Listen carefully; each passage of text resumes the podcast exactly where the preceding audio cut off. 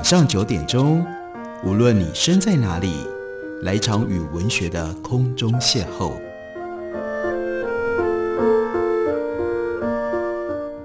杨照谈书，邀您一同遨游文学世界，认识古今中外的经典之作。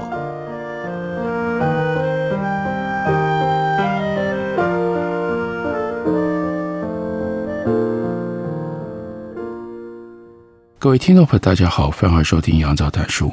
本节目以台北广播电台 FM 九三点一，每个星期一到星期五晚上九点为大家播出。我是杨照，在今天的节目当中要为大家介绍的，这是三民书局的书，作者是韩国作家南元相。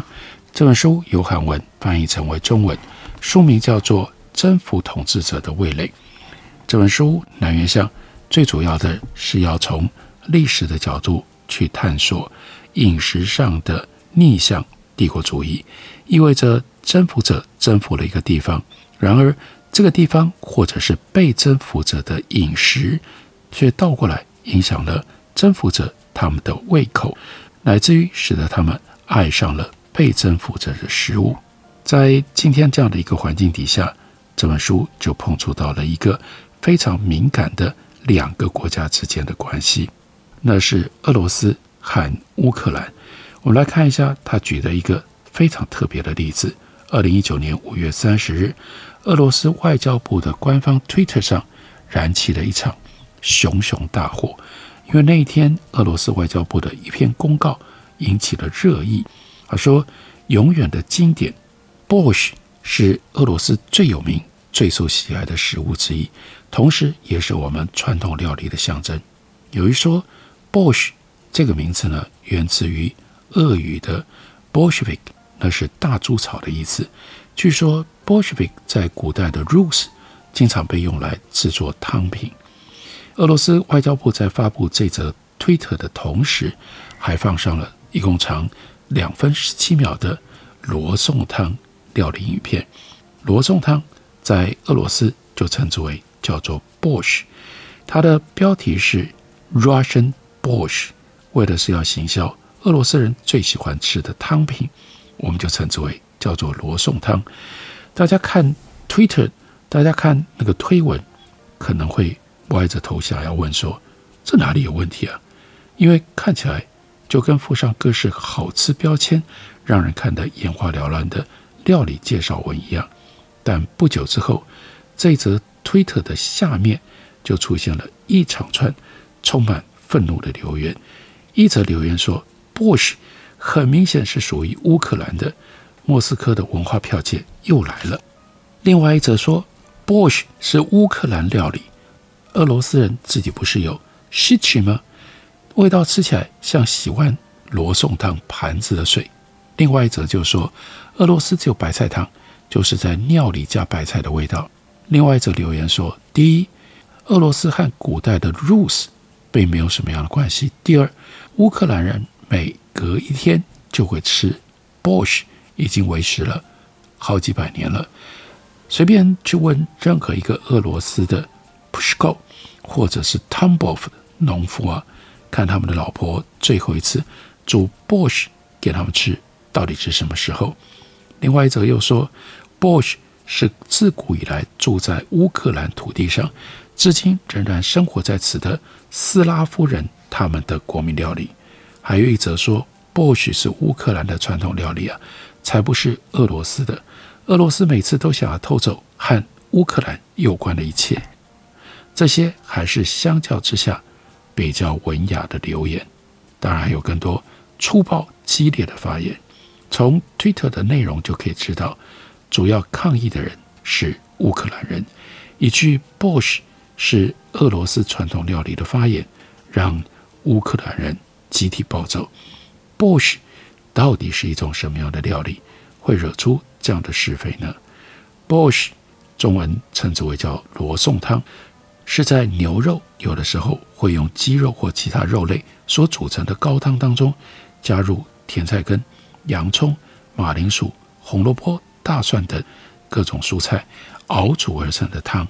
深紫红色的甜菜根有着特殊的酸甜风味，而且会让汤头呈现鲜艳的血红色。因此，罗宋汤是一道味觉跟视觉上都给人强烈印象的料理。材料和料理的方式依季节还有地区而有着不同的差异，至多可以加入将近二十种材料来制作。在乌克兰，一般会加入猪油来炖煮到材料熟透，汤汁浓稠；有的时候也会加入酸奶，强调酸味和滑柔的这种滋味。罗宋汤一般是喝热的，不过也有开胃用的罗宋冷汤。罗宋汤在东欧很受欢迎，尤其是在乌克兰被视为国民料理，不只是家庭日常会享用。在庆典、节日、婚丧喜庆的时候，也是一道不可或缺的菜色，甚至被视为这是象征乌克兰文化和民族主义的代名词。在这样的背景底下，Bosch 的发源地一般认为是乌克兰，不过在中文里称之为叫做罗宋汤，大家也就知道这是争议的出发点。在很多时候，俄罗斯人认为这是他们的汤。至少，中国人就在语言里面留下来，将这个汤当作是俄罗斯的汤，所以叫做罗宋汤。因为没有正式的历史记录，所以也有别的国家抢着想要这一道鸿雁汤品的主权。除了俄罗斯之外，还有波兰。虽然不像乌克兰人几乎把罗宋汤当成主食，但俄罗斯跟波兰这两个国家的人民。也常常煮 bush。巧合的是，他们在历史上都曾经以武力支配乌克兰很长的一段时间，而且俄罗斯经常将 b o s h 介绍为本国的传统料理，因而激怒了许多乌克兰人。乌克兰人对俄罗斯外交部行销 b o s h 的事件发动攻势之后，俄罗斯人也没有闲着，而是迅速展开回击。他们以百分之八十的乌克兰人。本来就是俄罗斯人之类的这种话语来进行反击。关于 Borscht 的宗主国争议，甚至掀起了民族的根源问题。这只是一则行销食物的 Twitter，竟然会引起两国的国民起义，扩张成政治跟历史的问题。尖锐的唇枪舌战延烧一时，这让人不禁联想起二零一一年中国进行东北工程。将歌曲《阿里郎》登录为自己国家的无形文化遗产的时候，中韩网友之间所发生的留言对战，双方的反应之所以如此激烈，各种原因在于乌克兰跟俄罗斯的对立关系就不只是停留在过去，而且是现在进行时。争议的推特留言，而且争议的推特留言也清楚地显现了这个事实。一则留言说：“偷别人东西，然后坚持说原本就是自己的。俄罗斯人的本性在这里被看得一清二楚了。克里米亚半岛，Borscht，族繁不及备载。”另外一则留言则说：“你们从乌克兰抢走了克里米亚半岛也就算了，现在连罗宋汤 bosh 你们都打算要抢啊？”有很多留言都想这样，把 bosh 的事件连接到。克里米亚半岛的问题，提到了俄罗斯的偷窃行为，讲到乌克兰跟俄罗斯之间的争议，就少不了克里米亚问题。这也是重大的国际议题。乌克兰南部向黑海突出的克里米亚半岛，在乌克兰跟俄罗斯之间存在着激烈的领土纷争。克里米亚半岛在政治上有着非常复杂的历史，因为地处战略要地。导致它自古就是周遭势力所要争抢的目标。希腊、罗马帝国、钦察汗国，这是属于蒙古帝国的；热内亚共和国、奥图曼帝国等多个国家跟民族，都曾经踏足这块土地。虽然克里米亚半岛在一七八三年被并入由凯撒林大帝所领导的俄罗斯帝国。但俄罗斯帝国和鄂图曼帝国之间对克里米亚半岛的攻防战持续进行。一八五四年，想要牵制俄罗斯的英法两国就和鄂图曼帝国组成了三国联合军队，发动了有名的克里米亚战争，进而演变成为国际性的冲突。俄罗斯因为输掉了这场战争，就使得他们对于克里米亚半岛的掌控大为衰减。一九一七年，这是俄罗斯帝国因为十月革命遭到推翻，在克里米亚半岛的鞑靼人就建立了克里米亚人民共和国，但不到一个月就被布尔什维克要求接管。到了一九二一年，被编入了新成立的苏联。第二次世界大战期间，史达林强制将克里米亚半岛的鞑靼人流放到遥远的西伯利亚或者是中亚，跟他对于俄罗斯沿岸地带的高丽人所做的事一模一样，然后再把本国的人民送到空荡荡的克里米亚半岛上，借以填补人口的空白。当时许多鞑靼人、高丽人，也就是朝鲜人也一样，都在搭上火车被驱逐出境的途中，因饥寒交迫而失去了性命。在这之后，克里米亚半岛在一九五四年被划入当时同属于苏联的乌克兰。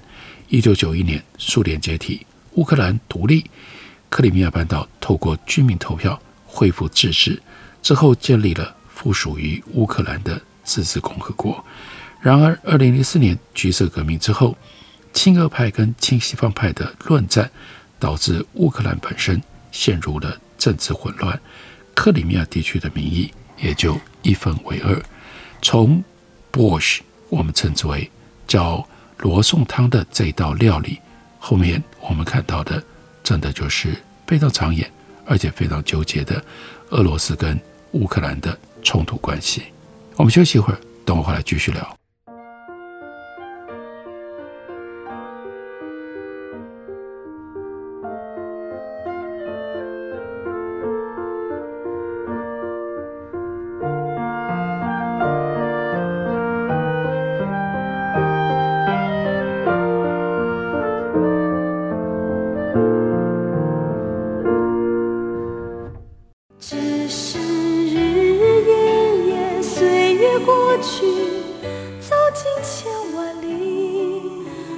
好声音尽在台北广播电台 FM 九三点一 AM 一一三四，陪伴您的幸福好时光。大家好，我是郑怡。轻轻叹息，只想告诉你，没有爱情的地方，没有天堂。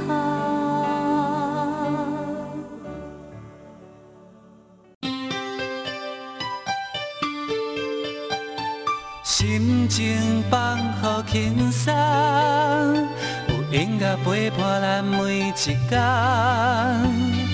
用心关怀身边人，伫咧九三点一台北广播电台。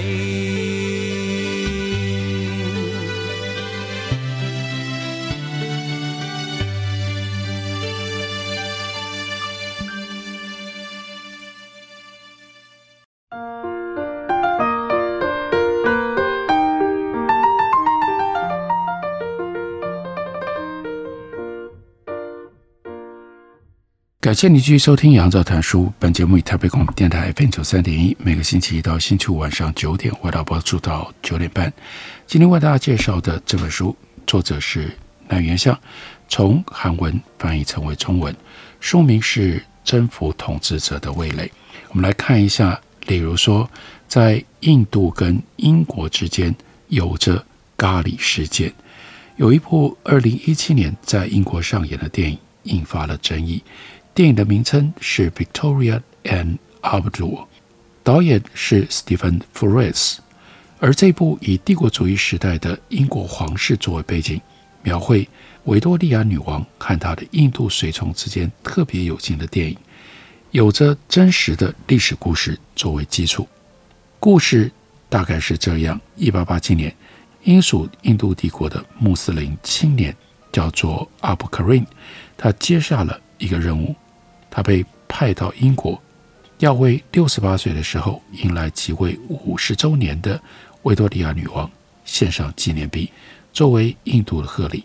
而 Karin 他在宴会当中尽心的服侍，并且亲吻了女王的脚。女王后来就将他聘为个人的随从。如此相遇的两个人，跨越了国境、身份和年龄，逐渐积累出深厚的友谊。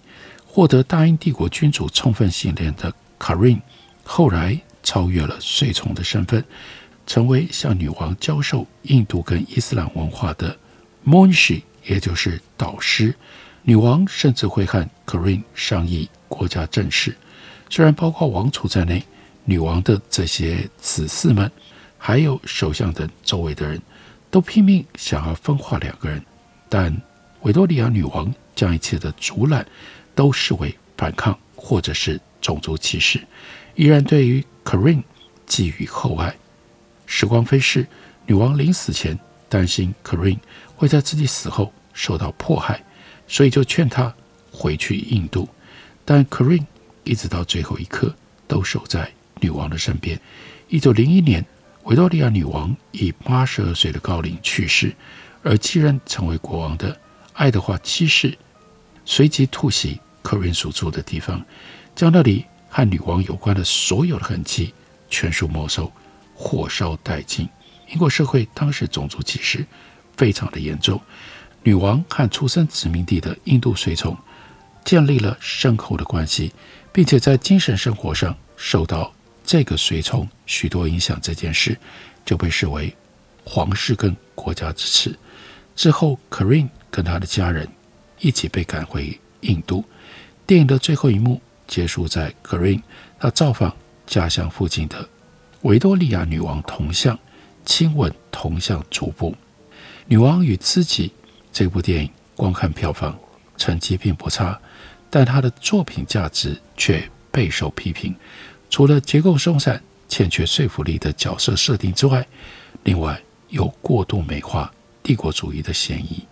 总之，这部电影。其实另有原著，那是印度作家沙拉巴尼巴舒他所写的同名书籍。巴舒之所以能够重新拼凑出英国皇室拼命想要抹灭的科林的存在，多亏咖喱这一道提到印度，就大家会直接联想起的食物。巴舒他一九九九年在英国出版了探讨咖喱历史的书，叫做《Curry in the Crown》。在写这本书的采访过程当中，他发现了维多利亚女王非常爱吃咖喱，而女王吃的咖喱都是有一个叫做 Karin 的印度随从料理的。巴舒在这之后造访了曾经是维多利亚女王避暑下宫的奥斯本庄园，看到 Karin 身穿华丽衣着、站得威风凛凛的肖像画，就觉得很困惑。因为怎么看都觉得那明明是贵族的风采，很难相信画里面的人只是一个下人侍从。为了一解疑惑，他就进一步的探究下去，结果发现 Karin 就不只是女王的随从，于是就将整个故事写成了《女王与知己》。书出版了之后，巴舒仍然持续采访。从 Karin 的亲戚那里取得了他的日记，把书将日记当中所记录的英国女王和印度随从，不，后来变成了印度老师这种相关的内容，就增写到了书里面。在第一版出版的第二年，二零一一年推出了第二版。英国皇室似乎来不及发现 Karin 回国的时候带回去的日记。总之，电影。女王与知己是从采访英国咖喱的过程当中出发的，等于是起源于咖喱的一部作品。虽然电影当中只出现 Karin 讲解印度香料菜肴的画面，并没有重现女王享用咖喱的场景。不过在原作当中，女王跟咖喱的初相遇非常的重要。在巴舒所写的书里有这么一段：某一天。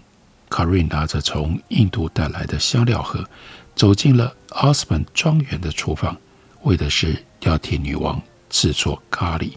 在皇家御厨们纷纷惊慌不已的时候，卡瑞忙着切碎食材，一面捣碎混合 masala。厨房里飘散着丁香、肉桂、小豆蔻、孜然、肉豆蔻等香气。不久之后，Karin 端出了鸡肉咖喱、扁豆腐咖喱，还有香气浓郁的抓饭，满满一桌华丽的印度菜色。这还没完，Karine 甚至立刻备好了蒙古尔帝国的传统皇室料理，充满异国风味的印度香饭，还有慢慢蒸成的叫 Dampuk。接着将铸铁锅内冒泡沸腾的库尔玛和磨碎的杏仁鲜奶油混入了浓郁的咖喱当中。维多利亚女王生平第一次接触到印度的滋味跟香气，她表示非常棒，非常喜欢，并且下令之后要经常将咖喱加入她所要吃的日常菜色当中。吃过咖喱之后，女王开始对从未造访过的殖民地印度。产生了兴趣，所以就请 Karin 教授他印度的文化跟语言，以此作为契机，Karin 就变成了女王个人的导师。维多利亚女王开始认真学习印度文化、语言，还有伊斯兰教义，甚至在宫殿里设置了以印度风格装饰的房间。卡瑞有教授女王印度文化的功劳，之后甚至因此而受颁勋章。总而言之，对于帝国主义的英国女王而言，咖喱却是让她深陷在殖民地印度魅力之中的民族食物。可惜的是，尽管女王醉心于印度文化，但仍然没有为残酷的殖民统治带来变化。不过，这算不算是对白人帝国主义者的一种小小的报复呢？至少猛力打击到英国皇室地位崇高的这些王公贵族们。看主导殖民统治的政治人物们，他们的自尊心，来自殖民地的这一位印度男子，为皇室带来了莫大的压力。维多利亚女王一去世，她的女儿就急忙修改母亲的日记，试图抹杀 Karin 的存在。前面提到新任国王 Edward VII，更进一步的，就将母亲跟 Karin 往来的书信跟纪念品。都全数付诸一炬，这是一个非常鲜活的例子。印度咖喱越过了种族歧视的高墙，虏获了殖民者女皇的心，还有周遭贵族的胃。更进一步的发展，竟然变成了在英国人见人爱的国民料理。这就是作者南元相他所要探索的主题：平民美食被殖民者的美食如何大翻身，逆向。攻占了殖民者、统治者的餐桌。这本书的书名叫做《征服统治者的味蕾》，介绍给大家，推荐给大家。感谢你的收听，明天同一时间我们再会。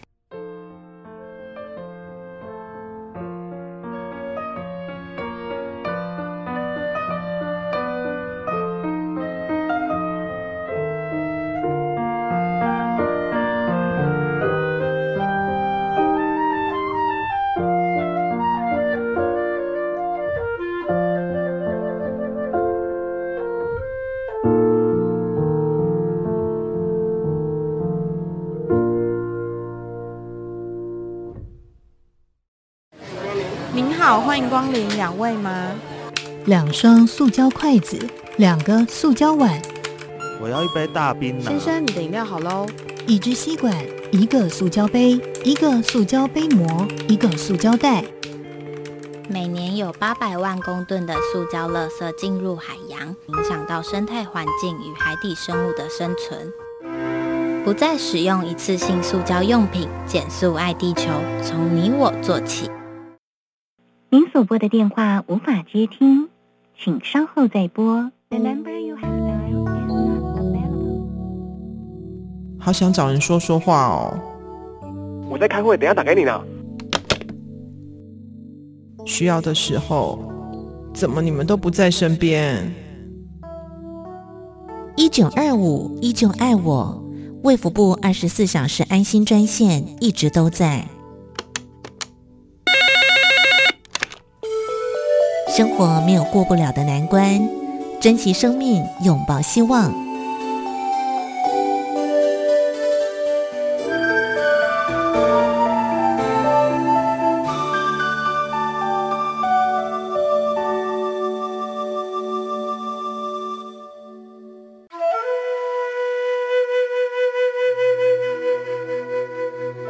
哎呀！电台转来转去都不知道听哪一台耶。你可以听 FM 九三点一那一台呀。FM 九三点一。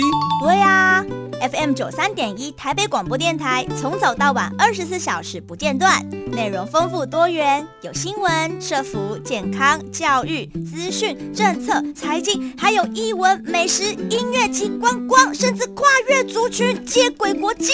哇！最重要的是，错过了节目也不用担心，因为网络上会保留六十天，让你随时随地都可以随选收听哦。哇，那我赶快来搜寻